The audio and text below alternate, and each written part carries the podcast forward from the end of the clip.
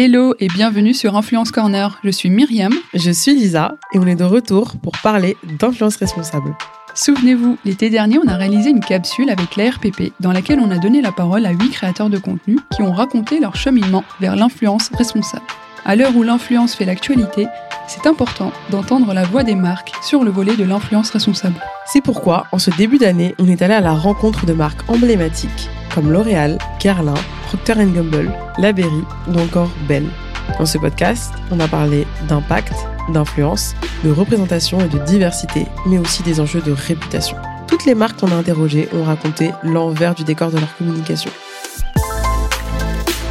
ce n'est plus possible de raisonner avec un seul outil de communication qui était la publicité télé euh, pour schématiser il y a, il y a quelques années. Le grand message, c'est que l'Union des marques appelle véritablement à ce qu'il y ait euh, une responsabilité, une influence responsable et que les choses se mettent en place de la meilleure façon possible. À mesure que l'influence s'est développée de manière assez organique et, naturelle, il a fallu mettre en place quand même quelques éléments pour éviter que ce soit la jungle. Et là, je pense que le groupe L'Oréal a été très précurseur dans sa capacité d'avoir une approche responsable, comme beaucoup d'autres sujets d'ailleurs. Sur la partie sustainability, c'est le cas. Euh, sur la partie euh, de nos campagnes digitales, on est aussi très responsable dans nos manières de communiquer sur des sites euh, qui correspondent aussi à nos valeurs. Pour moi, la première brique de la mise en place de la stratégie d'influence responsable, c'était déjà de pouvoir construire une stratégie sur le long terme.